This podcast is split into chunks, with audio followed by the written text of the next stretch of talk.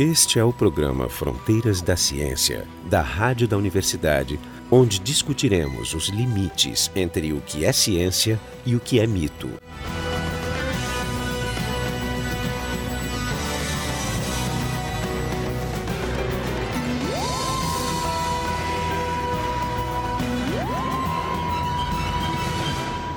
Programa de hoje vai ser sobre teorias conspiratórias e o mito de que o homem não foi à Lua. Hoje na mesa estão comigo o professor Jorge Ducati, do Departamento de Astronomia da, da URGS, professor Leonardo Brunet, do Departamento de Física da URGS, o, o professor Jefferson Lorenzon, do Departamento de, de, Física da URGS, e eu, Marco de Arte, também do Departamento de Física da URGS. Então, faz 40 anos e dois meses que, em princípio, o homem pousou na Lua. Isso talvez tenha sido o, o maior sucesso do ponto de vista científico e talvez de aventura da humanidade, mas eh, não é consenso, estranhamente que pareça, não é consenso para muitas pessoas que o homem tenha realmente chegado na Lua. Então, então é isso um pouco da nossa, da nossa discussão de hoje. Como é que a gente realmente convence alguém? Como é que a gente sabe se o homem realmente foi à Lua? Na internet se acha muito vídeo, muita coisa, onde a, aparecem argumentos que, à primeira vista, são bastante sólidos de que talvez tenha sido tudo engendrado, tenha sido tudo montado para nos convencer que o homem foi à Lua. Então, queria começar rodando a mesa, começar pelo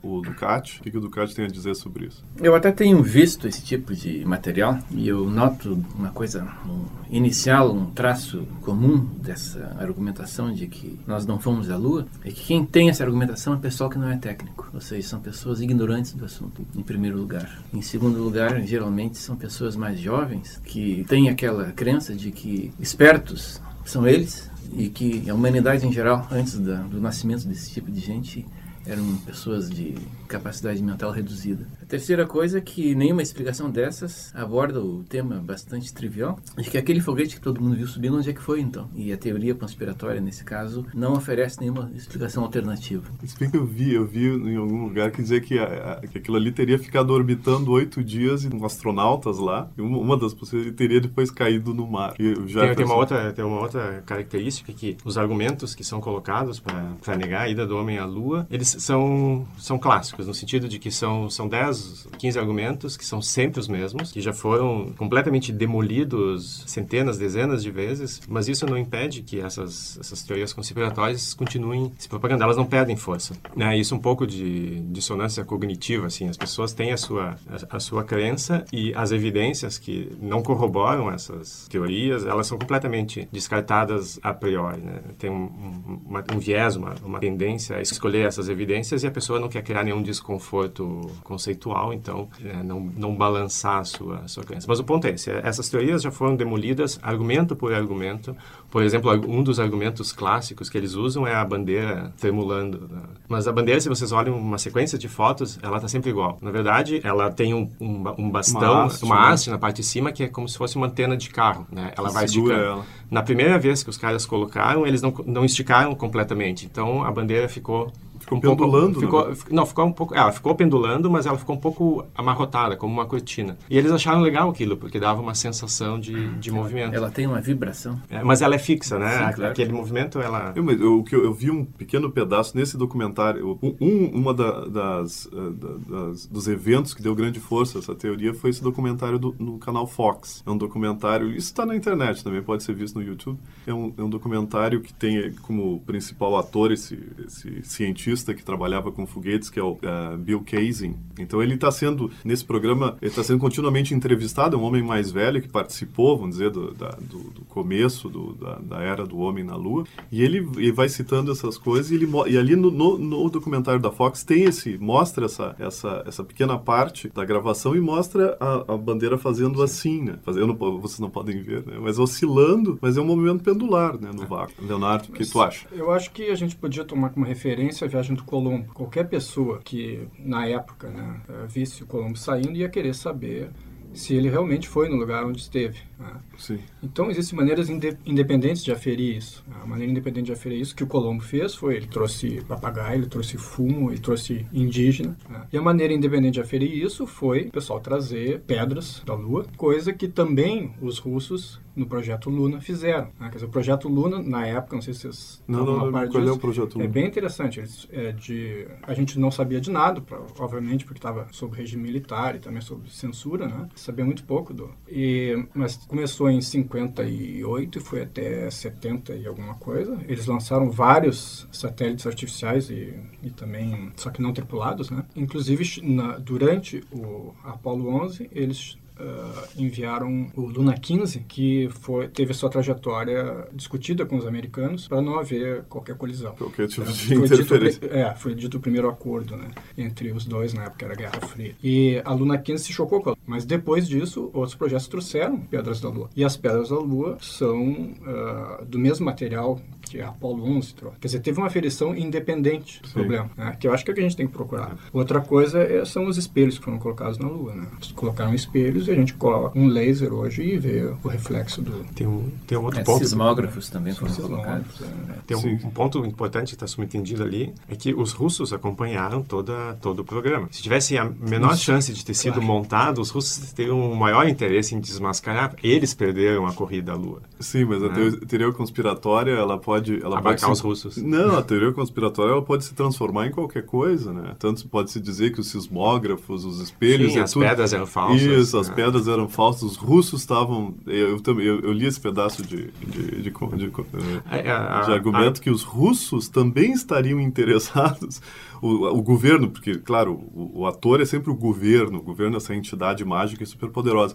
O governo russo também estaria interessado em, em não desmentir os americanos, porque ele queria manter o poder no seu, no seu país. Então ele, ele também ele não queria que o seu programa espacial fosse desmentido. Quer dizer, a, a teoria conspiratória ela não tem limite. Né? Exatamente. A gente sempre consegue. Não tem limites. A gente sempre consegue olhar e botar um novo argumento para corroborar a ideia. Isso é um pouco a questão do, do, do fanático o verdadeiro crente, como se chama no, no jargão. Sim. Para o verdadeiro crente, a evidência contrária, mais definitiva do mundo, não serve para nada. Sim. E ela, às vezes, até se transforma, né?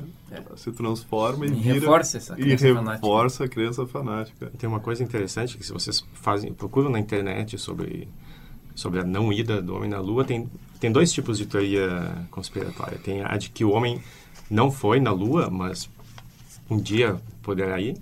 E tem uma, uma outra vertente que diz que o homem não poderia, em princípio, ir, porque isso viola ou está em desacordo com algumas escrituras, né, em particular as escrituras védicas, que diz, por exemplo, que os, os planetas, o Sol inclusive, eles podem ser habitados, mas não por não no nosso corpo. Então, o único jeito de ir para lá é morrer e a alma, a alma migrar para esses... Uma viagem astral. Uma viagem astral, né? E que a Lua, ela está atrás do Sol. Ela está 100 milhas, ou 150 mil, 150 mil quilômetros além do Sol. Então, eles fazem contas, né? o tempo de voo é incompatível, porque mesmo que tu aceite que o Sol está a cento e poucos milhões, a Lua está aí a cento e e não sei quantos. A Lua está atrás. A Lua está atrás. Eles é, o, o, eclipse do Sol, então, ele tem uma Não dá para explicar. Como é que eles explicariam é. o eclipse do Sol? Eu vou, eu vou só enumerar um pouco do que a gente acha que são os, os argumentos técnicos do pessoal que não acredita. Né?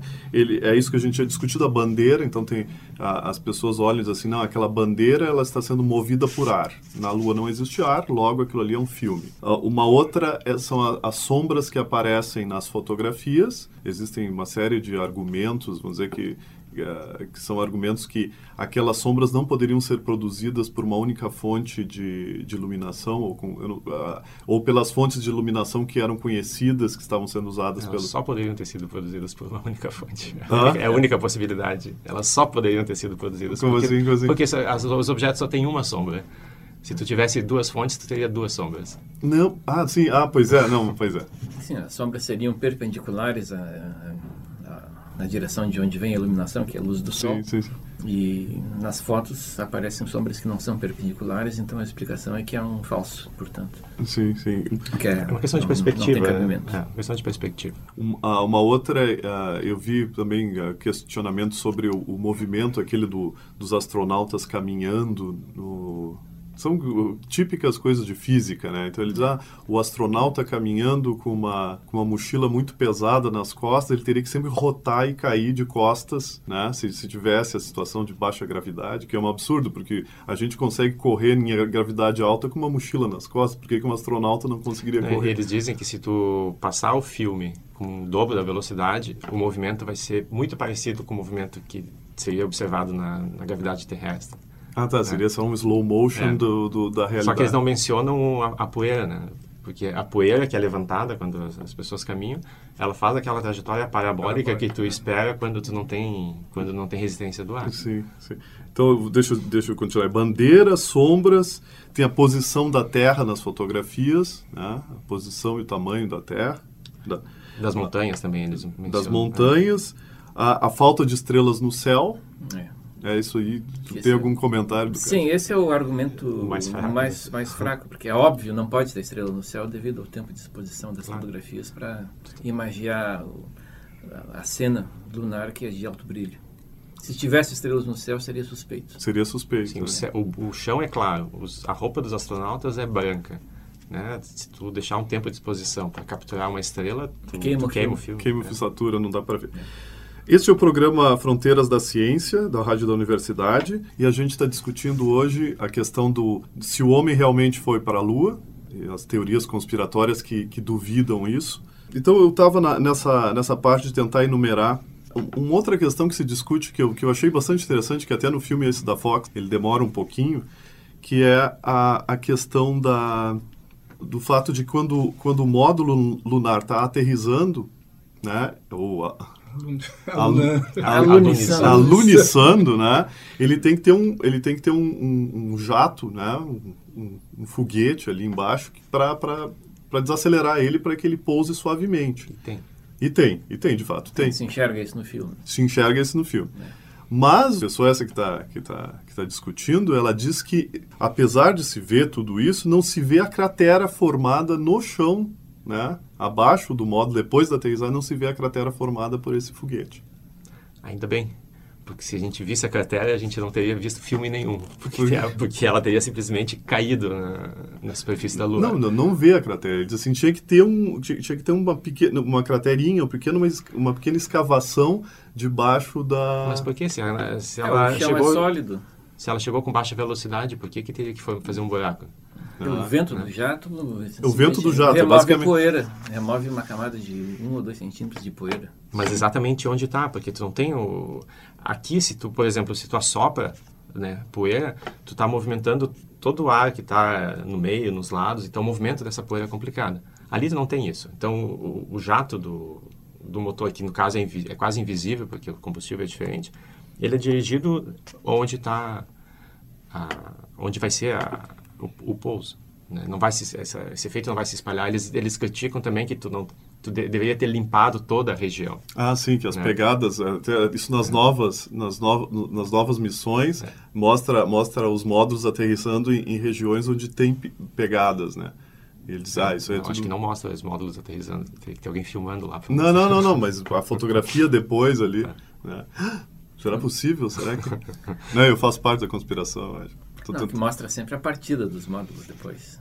tem uma câmera que mostra as partidas. Sim, eu vi, eu vi algumas fotos, mas que tinha que, que aparecia o módulo e, e tinha uma série de pegadas abaixo do módulo, assim, onde não poderia o, astronauta caminhar. Hum. Então, indicando que esse é um módulo de uma nova missão caindo num terreno de, de uma missão anterior. Mas eu queria, eu queria expandir um pouco para o, o, que, que, o que, que são as características das teorias conspiratórias. Né? O que, que tem o que, que tem o, Jefferson já tinha comentado que existe uma que existe uma série de, de de, de, coisas que são repetidas em diferentes teorias conspiratórias. Eu queria que a mesa um pouco começasse. Eu acho que o Leonardo aqui podia nos falar alguma coisa. Eu acho que o, o princípio é humano. A gente duvida. O que, que, que, será que, o que quer que esteja a gente busca conhecimento. É, né? a gente busca conhecimento. Então, é, é, a base da, da, teoria conspiratória é a mesma, né, de, de qualquer cientista. Está se questionando. A diferença é a sequência. É como eu busco isso, o que, que eu absorvo e o que, que eu não absorvo. É, pra... Esse é o... É. Uma, das, uma das características também é o, é o mau uso da, da navalha de Oka. Uhum. Né, que Mas te, explica o que, que é que, que diz assim, ó, se tu tem um determinado fenômeno a ser explicado e duas teorias igual, que explicam igualmente bem, tu vai preferir por economia aquela aquela mais simples, né? Tu, tu primeiro escolhe a teoria que explica mais. Né? Depois tu pega uma a teoria que, que exige o menor número de hipóteses ou a mais simples. Então essas essas teorias alternativas que são que são levantadas, elas normalmente elas não explicam mais coisas do que a né? E elas envolvem, por exemplo, um, um, movimento coordenado, de, no caso do, do, projeto Apollo, de quase por volta de 300 mil pessoas. Né? Ou seja, vocês têm que manter 300 mil pessoas é, numa atividade secreta e que isso não vaze. Um né? segredo seja, de 300 mil pessoas. É. Isso, é, dos familiares deles e, e, ao longo do tempo também, nos é. últimos 40 anos. E, e, o, o... e com os concorrentes confirmando. E com os concorrentes. Cheio o, de espiões. O, o, filósofo David Hume, o, o, filósofo inglês que foi um dos precursores do ceticismo, ele tinha, ele tinha uma, uma, uma máxima aí que dizia que sempre quando alguém... Uh, primeiro ele dizia que nenhum tipo de, de, de relato, nenhum tipo uh, de, de depoimento poderia ser suficiente para estabelecer a verdade de algum fenômeno. A menos que, a, que a, essa pessoa que está dando depoimento, o fato dela falhar né, ou seja, de ela estar errada, seja mais miraculoso do que ela, o que ela está descrevendo. Né? Ou seja, isso basicamente no, no, no, no, dia de hoje significa se, se, se eu, Marco de Arte, chego e digo assim, ah, eu vi um OVNI descendo no Parque da Redenção, ele pegou e fez isso e aquilo, você sempre tem que pensar, bom, qual é a probabilidade de cada um dos eventos? Qual é a probabilidade do OVNI ter descido e qual é a probabilidade do Marco estar errado? Né? Dele ter se enganado, ele ter bebido daquela noite. Bom, é, a probabilidade do Marcos estar errado, né? É. Não, é, não, é, só isso, né? Porque toda é vez, muito maior. É, é, toda vez que tu transmite informação, tu passa por filtros conceituais que claro, tu tem. Não, é justamente. Então a questão é qual é a chance da, do, do, depoente, da pessoa que está dando a informação, estar errado. Isso, no caso da Lua, ela, ela nos, deixa num, num, nos deixa numa situação ruim, porque tu podia pensar assim, ó, ah, Uh, eu, tenho, eu tenho uma pessoa dizendo, algum grupo de pessoas dizendo assim, ah, a gente conseguiu botar um homem na Lua, né? E ao mesmo tempo tu vê que na época já, se conseguia fazer filmes muito bons, né? Muito realistas sobre uh, uh, eventos que aconteceriam no espaço. Então tu fica pensando, qual é a, qual é a probabilidade maior de que isso aqui seja um filme ou que o homem realmente tenha ido à Lua. Obviamente, o homem ir à Lua é muito mais difícil. Então, o cara pode escolher, não, isso aí deve ser um filme, deve ser uma enganação. Né? Como é que a gente sai dessa? Não, é pelo o mesmo argumento. É muito difícil tu, tu manter uma coisa, uma montagem tão grande como essa em segredo. Então, talvez seja... É verdade, é mais difícil ir à Lua do que fazer um filmezinho no pátio lá imitando. Mas é mais difícil tu manter isso como história por um longo tempo do que realmente a, a Lua. É, é, pois é, talvez essa saída. Não, a gente aí tem que olhar a figura inteira, tem que olhar tudo, né? Dizer, tá, fazer não, o filme é não é só. É, não é um, fazer o filme não é o único pedaço da teoria conspiratória. mas depois tem uma coisa importante que o Leonardo mencionou lá no início, né? Quando exemplificando com, com Colombo.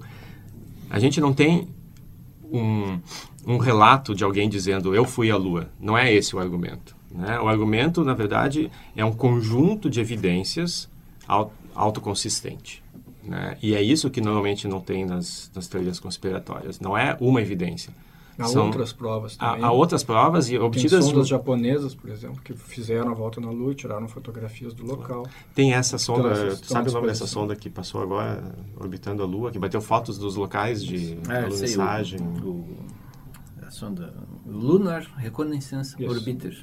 Aham. E o que, né? que é isso? Vai lá bater fotos. É uma missão da NASA que, já no contexto da, da volta do homem à Lua, que está fazendo reconhecimento de locais de pouso e busca de água, digamos, preparando a logística da, das próximas missões. Por que, Ducati, o, o homem parou de ir à Lua? O que, qual é a explicação? Né? É porque não era mais necessário.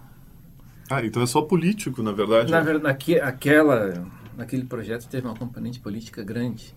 Eu tenho uma comparação interessante. Em 1912, o homem chegou ao Polo Sul, Amundsen, aquela expedição, logo depois de Scott, em 1912. Foi um esforço, no caso do Amundsen, especialmente quase que individual, com patrocínio de pequenas empresas norueguesas, fizeram um, um feito absolutamente temerário e fantástico. Chegaram ao Polo Sul, 1912. A vez seguinte que o homem chegou ao Polo Sul foi em 1956, uma expedição americana com toda a logística tudo certinho. Mas teve tentativas, né? O Shackleton tentou, não conseguiu. Sim, mas isso foi em 1913. Aliás, foi antes do, do Amundsen, em 1911, o Shackleton. Quer dizer, passaram-se 44 anos sem que se voltasse a Polo Sul, porque se julgava que não era necessário, talvez. A primeira expedição a Polo Sul foi parte científica e parte uma aventura uhum. para chegar a um novo horizonte humano. Tem um paralelo que até pode ser feito com a primeira expedição à Lua.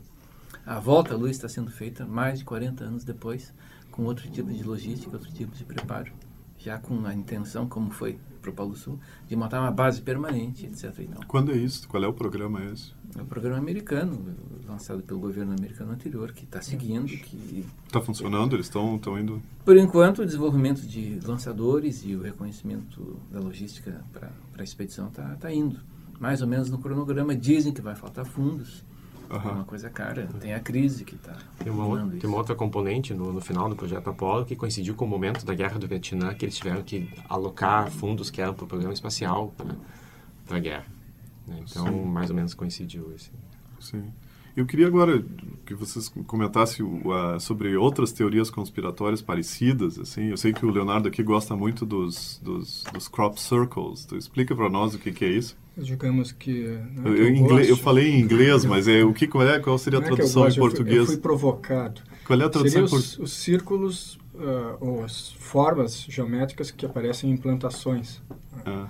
Uh, essas formas, na verdade, apareceram primeiro num relato científico da revista Nature, em 1880. Em 1880? Já existia Nature. Não, claro, a Nature tem mais tempo.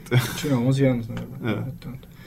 E teve um relato de um, um senhor chamado John Rand Capron, que Sim. era um cientista amador, pelo menos era como descreveram na revista. E isso, e isso descreveu, foi, foi, na Inglaterra. Na Inglaterra. Sim. É. E ele descreveu uh, círculos produzidos numa plantação, de uma forma simples, e no centro uh, a, da plantação ainda permaneciam em pé algumas algumas plantas. E ele viu que na época, quando isso aconteceu, uh, o tempo realmente estava ruim e que havia tempestades e que são comuns e que aparentemente esse é o relato dele, né, que teria sido produzido por um o que a gente chama aqui de um, um tornado.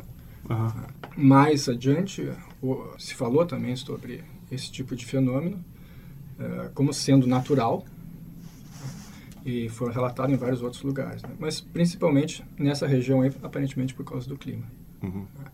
Agora tem um outro tipo de uh, desses círculos de implantações que acontece é, que aconteceu na, numa fazenda em que um fazendeiro tinha previsto né, um ganho de 170 libras né, para a plantação dele e quando ele deixou as pessoas ingressarem na fazenda dele uh, para olhar esse círculo nas plantações, ele ganhou 30 mil libras. sim, sim, então aí uh, começa a aparecer o interesse econômico em explorar a curiosidade das pessoas. Sim, sim. E a partir desse momento começaram a aparecer uh, muitos círculos com as mais variadas formas geométricas. Uh, é, se vocês procurarem na internet, vão ver que tem inclusive músicas que acompanham perguntas, né, uh, que trazem todo tipo de dúvidas aos cérebros mais é, mas, por outro lado, tem fazendeiros que não gostam né? Então, isso é qual, qual, seria a teoria conspiratória, ou coisa, a interpretação científica ou pseudocientífica? Dos... Obviamente alienígenas. Alienígenas, é, Porque é. o homem não tem capacidade de fazer figuras geométricas no trigo ou numa plantação. Essa é teoria, ah, sim, é. sim. Ah, ninguém consegue explicar, não, não. então a explicação é uma alienígena. É que normalmente, assim, se tu... Tem um, uma correlação em psicologia que diz que se a pessoa tem uma tendência a acreditar numa teoria conspiratória, ela acredita em outras teorias conspiratórias. Né? Então, por exemplo, se o, é, é, é, concebível que o homem não tenha tecnologia para fazer um círculo, porque ele não tem tecnologia, por exemplo, para ir à Lua. Né? Essas coisas são correlacionadas. Então, é, é claro que tem, tem círculos que ninguém assume a, a autoria. Então, para aquele círculo em particular, não tem uma explicação. Né? Os primeiros círculos artificiais, teve um, um par de, de velhinhos, há uns anos atrás, que assumiram, explicaram, mostraram. Como é que eles fizeram? É. Eu, eles me lembro, eu, me lembro, dessa coisa né? da, das fadinhas. Lembro que o Conan Doyle, era o Conan Doyle que era... Conan Doyle acreditava Que acreditava coisas. nas fadinhas, aí ele, ele tinha essas fotos que umas irmãs deram para ele de fadinhas, e Exato. ele morreu acreditando é. nas fadinhas, e depois elas velhinhas vieram a público diz, dizendo é. que tinha sido tudo montado. É só um comentário com o que o Jefferson estava falando. Esses dois velhinhos aí, é Bauer e Charlie o nome deles, e o Crop Circle deles seria de 76, e eles ganharam o prêmio Ig Nobel por isso. Ah, eles é ganharam o prêmio, o prêmio Ig Nobel é um prêmio muito importante, mas, mas foi científico, o Ig Nobel em geral está relacionado com publicação científica. O prêmio Ig Nobel para os ouvintes não, não, é um... Não necessariamente. Não necessariamente. Não, não. É, ele era um, é um prêmio que se dá para publicações científicas que sejam, eu, isso que eu entendi, que sejam sérias, mas ao mesmo tempo muito engraçadas. Não, tem, tem por exemplo, teve um Ig Nobel de Economia que foi dado por um inventor de um, de um despertador com perninhas, né, que quando ele tocava, o despertador levantava as perninhas e se escondia. Então isso fazia com que a pessoa saísse atrás do despertador, ah, é realmente perfeito, acordasse, é. chegasse mais cedo no trabalho e, e produzisse melhorando ah, a economia. Sim, eu, eu, vi aquilo, por exemplo, aquele, aquele que o cara media a pressão de pinguins quando estavam defecando. Não, é flatulência, no caso. Flatulência, pois é, isso, mas isso era um, era um artigo científico sim, sim, de, de é. veterinário, coisa assim. Esse é o programa Fronteiras da Ciência, da Rádio da Universidade. Eu gostaria de poder dizer assim, o que, que a gente pode dizer para convencer uma pessoa que o homem foi à Lua, né? E que não existe uma conspiração mundial tentando enganar é, as pessoas. Olha, eu acho difícil uh, convencer os, esses, os verdadeiros uh, crentes em teorias conspiratórias, eu, por experiência própria, é difícil. O convencimento tem que ser a nível social, ou seja, é o velho problema de sempre: mais educação, mais Sim. divulgação para a ciência e, digamos, uh, um convencimento de que a ciência é uma atividade complexa de, com grandes um, extensões sociais e que o, o mundo não se restringe a, a, a visões estreitas de, de poucas pessoas.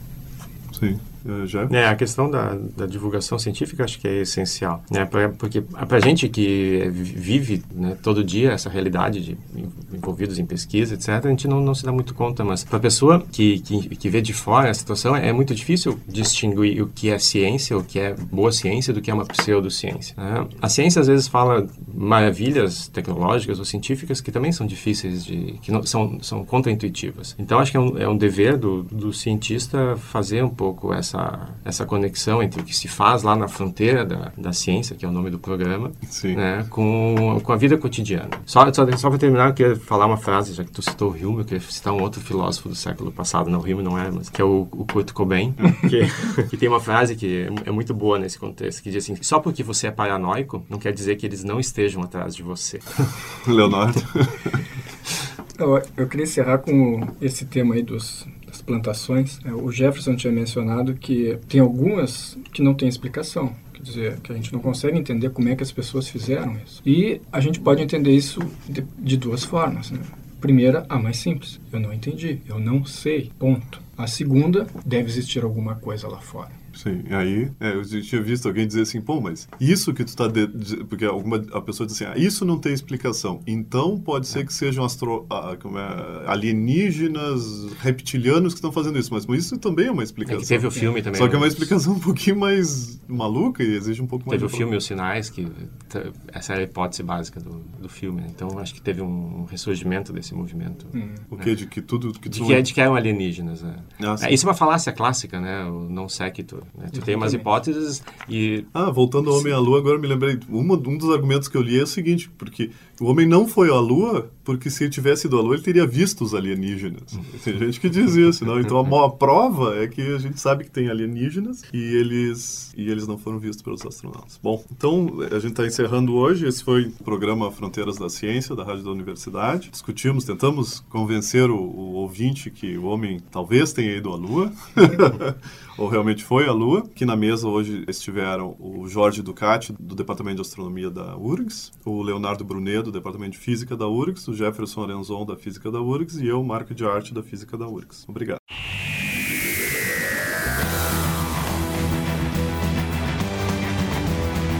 O programa Fronteiras da Ciência é um projeto do Instituto de Física da URGS. A rádio da universidade não é responsável por eventuais opiniões pessoais aqui expressas. Técnica de Gilson de Césaro e Neudimar da Rocha. Direção técnica de Francisco Guazelli.